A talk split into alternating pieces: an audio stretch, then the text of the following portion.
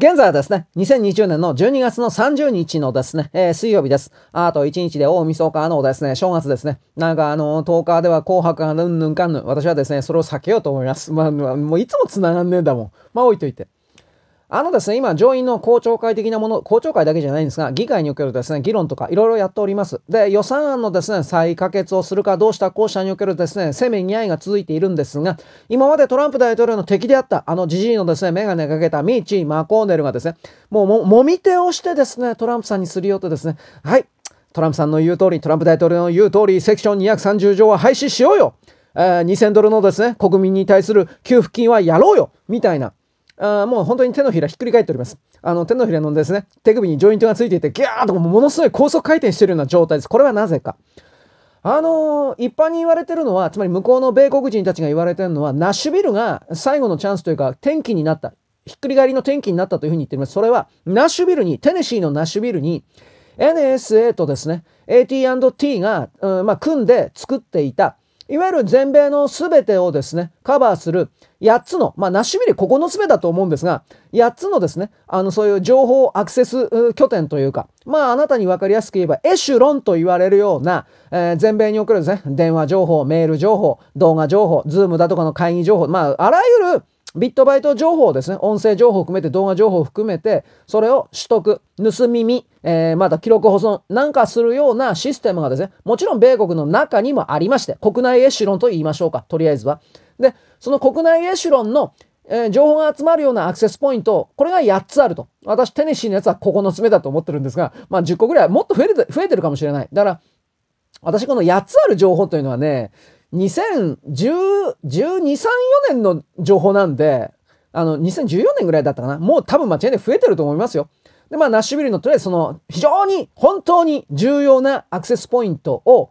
これはですね、あの、いわゆる67歳のですね、なんか要は米国人がですね、テロ、テロをですね、起こしたんだ、うんぬんと言ってるけど、これはまあ間違いなく嘘であり、なんでかって言ったらこの人が、なんか知らないけど、爆破現場に自分のパスポートを置いていたそうです。本、本籍、本名が書いてあるパスポート。あら、不思議だな。なんて律儀な、運転免許だったかなまあ、どっちでもいいや。パスポートを置いててですね、あ僕がやりました的な。ね、こういう風のが明らかに嘘だってわかるでしょで、私はあなたに前に言いましたけれども、複数の動画の検証からこれはおそらくはジェット機、戦闘機を使った対地ミサイル攻撃であったであろうという解析が完了しており、多分私はそっちの方だと思います。だから、えー、米軍はですね、あの、ナッシュビル界隈の何キ、えー、っとね、30キロ四方だったか何キロだったかちょっとあの不明なんですけど、結構広い範囲の上空をドローン、ドローンを含めて、無人のラジコンとか全部含めて飛行禁止にしております。だから、ジェット機が出てくるということは、戦闘機が出てくるということは、普通に考えれば軍の中にそういうバイデンの側の中国の側のソロスの側の裏切り者がいるということであり、軍においてはですね、それらの命令系統の命令出したやつだとか、もちろん今の段階では多分調べてるでしょうし、場合によっては逮捕してるでしょうし、もっと言えばナッシュビルのですね、爆発そのものがそれらのおとりであったのではないかというぐらい言われております。つまり、AT&T ビルに、AT&T ビルにですね、あの、ドミニオンの端末は運ばれなかったという説があります。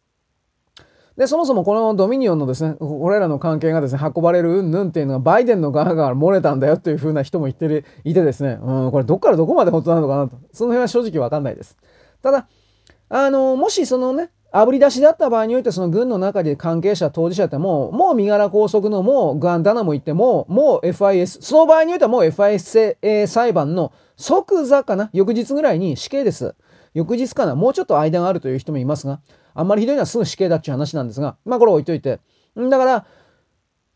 米国の国家安全保障に関わるようなネットワーク拠点の一つを、その、あろうことか米軍がですね、米軍の中の裏切り者が中国の犬頃が攻撃して、それらの側にミッチー・マコ、ミッチー・マコーネルの奥さんが中国人だと言いましたね。ミッチー・マコーネルが関わっているのだというふうに決められたら、決めつけられたら、決定されたら、ミッチー・マコーネル普通に考えて死刑です。いや、そうだろ、普通に。だ今言われてるのはペロシにしたって、ミッチー・マコーネルにしたって、ヒラリーにしたって全部ですね。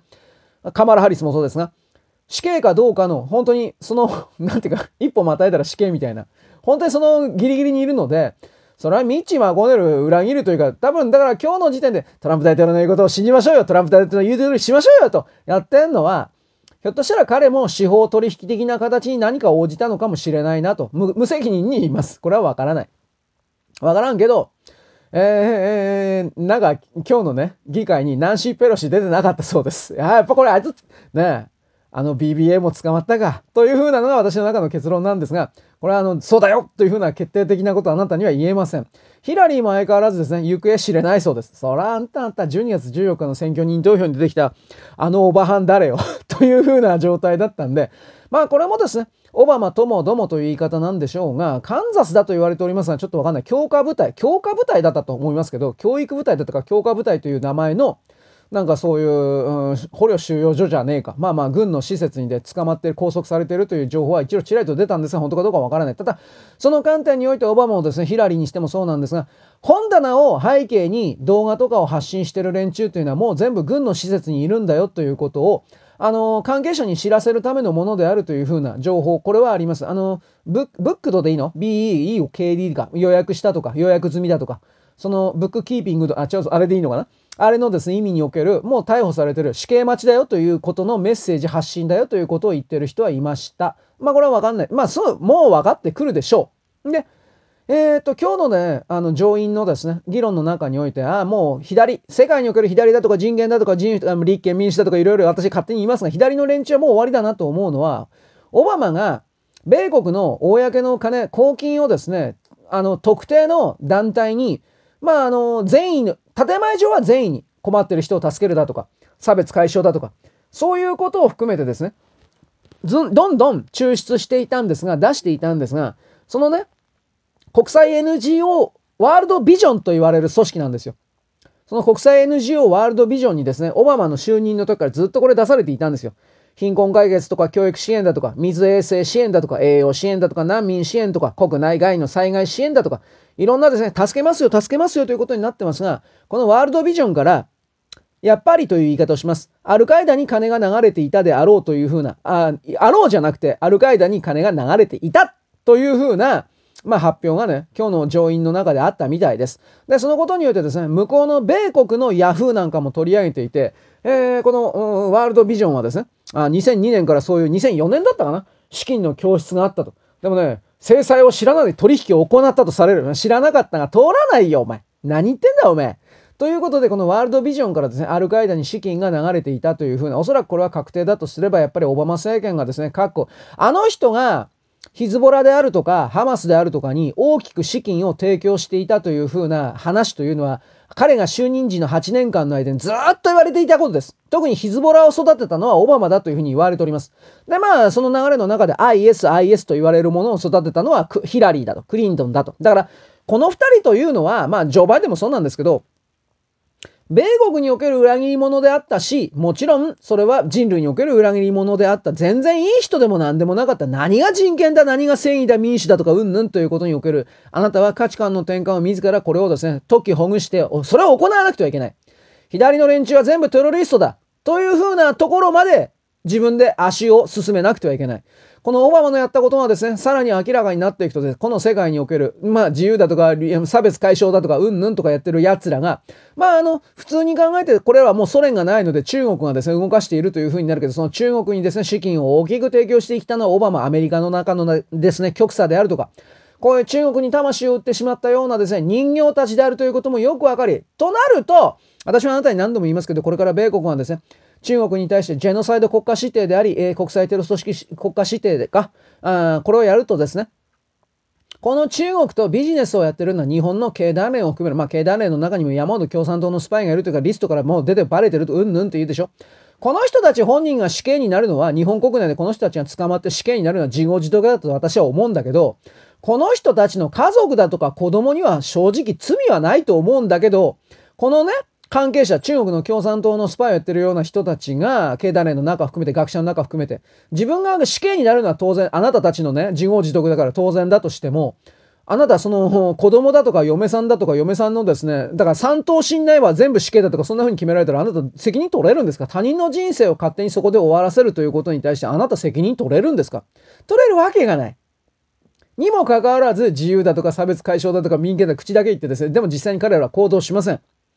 口で言ってるだけです。だから、そういう人たちは私はっきりまあ昔から私、私の配信聞いてる人もな、もう生き残ってないけどね、みんな離れてったから、今聞いてるようなあなたはまた、また、また新規の人で、まあ1年ぐらいしたら、1年もしないうちにだいぶ離れていくんですが、まあそれはいいんですけど、そういう方々が、そういうですね、なんだろう、既存の常識における正義だというふうに発話している人、発声の発に話ですよ。発話している人たちが永久にいつまでもそのままで素晴らしい人だ、正義の人だ、みたいな形で、本当にいるのかなと。こういうことも含めて、ね、いろんな疑念というか、うん、懐疑的な気持ちをあなたにぶつけるわけです。あのマ、マリア・テレサのことも言ったね。マリー、マリー・テレジア・テレサだったか忘れちゃったけど、うんぬんかんぬん。この人もですね、結局のところは人身売買をしていたんではないかとか、うんぬんというこれを言ったと思います。個人のですね、子供たちをですね、結局のところ DS と言われるような連中にですね、まあ、地下政府、うんうんうん、少年少女に対するですね、うんうん、強制的な性行為をですね、うんぬんかんぬんと言われるような連中に、エプスタインアイランドとかあの辺に販売していたのではないかという疑惑のことを言ったと思います。ね。だから、聖人と言われ、セイントと言われるものは、その、誰がそれを言ってるんですかということに着目しなくてはいけない。それを言ってるのは大体結局ソロスたちの側という言い方になります。いつも。ノーベル財団にしても平和賞にしても何でも何でもそうなんですが、こういうもの全てをね、見破ってね、構造解析して破壊してね、そして私はあなたに言うんですが、捨てていかなくてはいけないんですよ。手に持っているガラクタは地面に捨てて、身軽になって、スタスタとあなたの行きたい場所に歩いていかなくてはいけないのです。それを本当はですね、全人類に本当は私は伝えなくてはいけないのだ。すごいこと言ってますね。いけないのだが、私には権威がないので、今の人類というのは権威がなければですね、その権威のある人の言葉しか聞かないので、自分のない人ばっかりなので、なぜそれがないのかということを昔言ったことはあるんですが、そこまで言うと、もう聞かないんですよ。あなたの魂は分割されているんだよと。ああ、始まったよと。こいつはなんだっけ？なんとかの科学の信者だよ。バカ野郎、あんなもんが、あんなもんが、なんな、もうやめましょう。喧嘩、宗教団体怖いからね。怖いよ。いや、怖くないけど、いつまでも彼らもあそういう名門の場所にね、行きたい、いたいのかもしれないけれども、もう地球は待ってくれていないんだけどな、ということだけは言います。そしてですね、えー、っとね、今あの、アルカイダとね、オバマが仲良しだようんうんということをちらりと言いました。お金も出してるようんということも言ったんですが、これっていうのは、あの、昔ね、あったんですよ。2、3年前だったと思うんですけれども、ある1枚の写真が出ました。それはですね、あの、ビンラディンとオバマがツーショットで、ニカーってこう、オバマ、もう最高の笑顔で。多分でもこの時のオバマというのは、バラク・オバマではなく、あのー、別の名前、バリー・ソエトロであったのかなと思ったりはします。わからない。ハワイの知事をやっていたと称される時の、うん、写真かもしれないけれども、当時はこういうものが出た時に合成だ、合成だと言ってました。しかし、どう考えても合成じゃないです。はっきり言って。ツーショットでですね、笑ってると。だからこの、この、まあネットで検索すれば出て、いっぱい出ますよ、これ。あの、確か。あビンラディンとオバマの合成画像とか、なんかうんぬんかんぬんで。だから、彼、これが本当であるなら、仲間であるなら、友達であるなら、結局のところ彼が、オバマが、ビンラディンをですね、殺、うん、なんか暗殺作戦とかいろいろ言ってたでしょあれ全部嘘で、殺したのは替え玉か、まあ、替え玉、おそらく替え玉で、本人をイランに亡命させた、逃がした。で、そのことをですね、イランに口封じさせるために核合意を結んで、な、何兆、何兆ドルだったっけ？まあまあ何百兆円ぐらいのお金をですね、結果的にゴールドであるとか、これをですね、あのイランに結果として差し出したわけでしょ？だからまあビンラディン生きてるんだと思いますよ。普通に考えて、イランの中で、イランかどっかで、その辺で。で、もう一つ、キューバともなんか変なですね、いろんな合意的なことやったでしょ？で、キューバといえばですね、カマラ・ハリスがどうであるとか、人身売買がどうであるとか、あの、キューバを経由してフロリダに入ってですね、エプスタインアイランドに少年少女たちがですね、入ってきているだとか、うんぬんという話をしたことがあると思います。そしてあの、えー、っと、ウィキリークスのメディアか何あメールのですね、暴露なんかにおいて、ヒラリーとオバマのですね、会話において、オバマがですね、シカゴからエプスえ、シカゴからニューヨークにですね、なんだっけ、800ドルだったか、800そんな安くないか、8000ドルだったかな ?8000 ドルだったか、800万円だったかぐらいをかけて、あのー少年をですね、運んできたよ。大変だったよ。みたいなことをヒラリーに書いたら、ヒラリーがそれをたしなめてですね、ああ、こんな、そんなメールでですね、そんな少年運んできたっていうふうなことは書かない方がいいよっていうふうなことをヒラリーが言っていたと。これらの英文が全部暴露されてるんです。ウィキリークスとかには。まだ全部暴、全暴露じゃないんですよ。まだまだ出るでしょ。私はだからその、この流れの中で、前にも言いました、高速増殖老文樹の、あの、いわゆるいっぱい、たくさんの事故は全部このヒラリーたち、オバマたちの背後の勢力がずっと仕掛けてきたことであるということの暴露。まあこれなんかじらりとあったんですけど、その流れの先にですね、311がですね、人工地震がどうであるとか、311の福島はですね、地震に連動させて内部の破壊、爆弾とかを含める破壊工作があったのではないか、人為的なものであったのではないか、ということの情報が出てくるかどうかということにも着目しております。私はですね、福島におけるですね、あの、原子炉事故というのは、すべてのすべてが本当に自然現象であったのかということは未だに疑っております。でも、人工地震的なものに関しては、地下、地下にですね、核爆弾を埋設してドッカーンという、相当狭い範囲だし、横揺れは無理だよというふうなことも言いました。えー、311というか福島の東北大震災においてはちゃんと横揺れもありましたので、と、まあ、私はそういう認識ですけど、核爆弾を地下に埋設した人工地震っていうのは基本的に上下度しかないんですよ。基本的には。だから、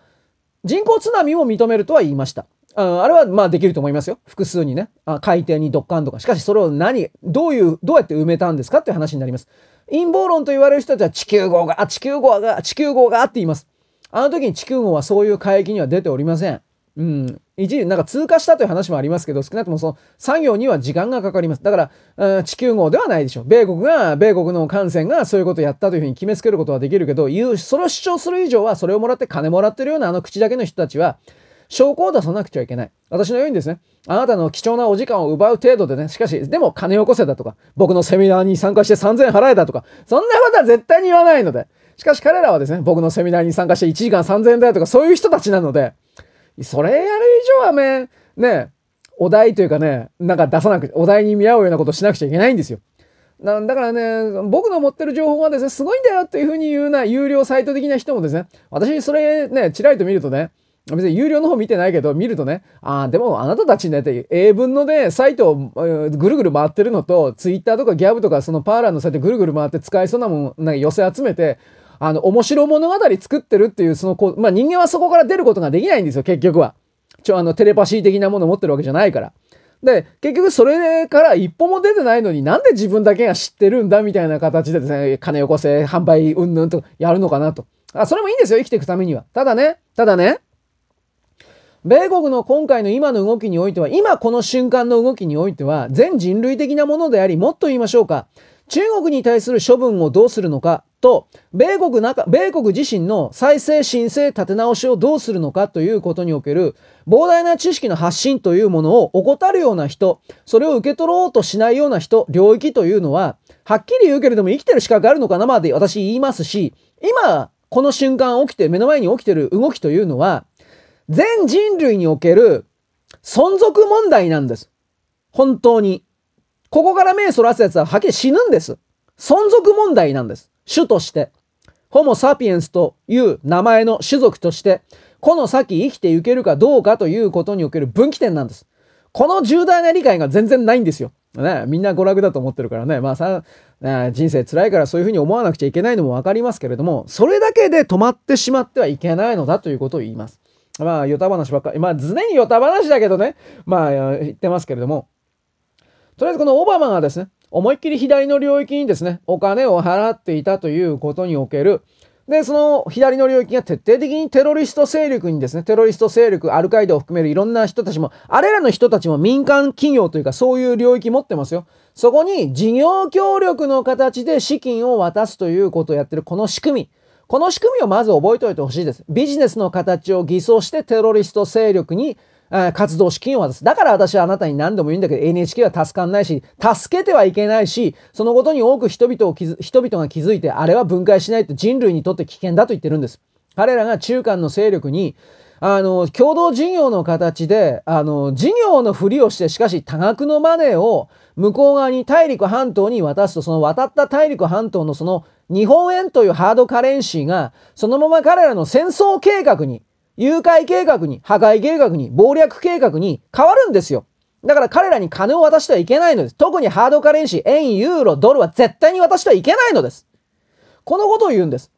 どんなに格好のいいことを言っても、どんなに工作をしようと思っても、金がなきゃ絶対にできません。ただで働く工作員なんかいないんです。彼らだって家族がいるから。支えなくてはいけないような存在がいるから。それをただでやれと言ってもですね、初めはうまくいっても脅してね、お前の家族を殺すとかってやっても全体は絶対に機能しません。金を金を止めるんです。金を。だから私はですね、常にあなたにですね、俺はね、世の中金なんだよ。何がヒューマニズムで愛だバカ野郎ダメなこと言ってんじゃねえよというふうなことを言ってですね、もうごく少ない女性のリスナーがね、ねえ、離れていくわけですよ。女性って言ったってお前主婦だろうとか、そう、そういう余計なことをたまに言うんですよね。ねえ。で、そういうことばっかり言ってるとですね、なんか離れられるんで、たまにね、僕は少女漫画読むんですよ。西野桐子とか最高ですよとか、関心を装ってみたりして、いや、西野桐子読んでるけどね、別にね。うん、いいけどね、面白いけどね。うん、かおりちゃんはね、とかそういう、やめよう、こういう話は。僕はかおりちゃんの将来がね、心配でたまんないです。全然関係ないけど。40のババア相手にかおりちゃんもクソもねえもんだと俺は思うけど。ね、初恋。ね、素晴らしいです。やめましょう。ということでですね、あの、習近平さんのね、死亡が本当かどうかわかんないんですけど、もし仮に彼が死亡したというのであれば、中国が一枚岩でやっていたような、核隠蔽の動きであるとか、なんだろうな、工作の動きがこれからだいぶ崩れると思います。その一つがね、私が思うのは、まあ WHO がね、1月に武漢に入る予定になってます。調査する予定になってます。あで、もうはっきりこれ小です。武漢では何もなかったですよという小なんですが、しかしその前の段階で結局武漢市で、えー、患者数と言われるものが中国の発表よりも50万人以上多かった、もっと多かったということの隠蔽がバレた。まだ中国自身がこれ、権力闘争の流れからばらしたのかもしれませんけれども、こういうほころびが出てきてるわけです。だから習近平さんがひょっとしたら本当はお亡くなりになってるかもしれません。これはわからん。でも、もしそうであったら、う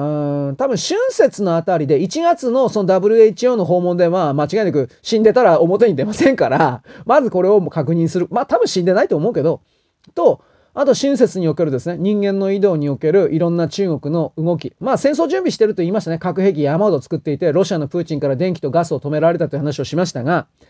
うーん核兵器作ってるの間違いなければ、プーチンさんこれずっと続けると思います。4月、3月だろうが、4月だろうが、5月だろうが、6月だろうが。で、そのプーチンさんの動きに、米国も、あの、か関与する形で、海上封鎖の方向に行くと思います。で、ホルムズ海峡においてイランを騙されるためにどうするのかというと、その武漢肺炎の死亡の真実、中国が作ってばらまいたんだよということをイランの国民に投げつけるな流れで、イランが中国の側には立てないようにするというふうな計画。私はこういうものは控えていると見ております。いろいろな見方があると思います。そういうことをですね、踏まえて違う見方で世界を見てほしいかと。私は勝手に言っておきます。はい。そんなわけです。よろしく。ごきげんよう。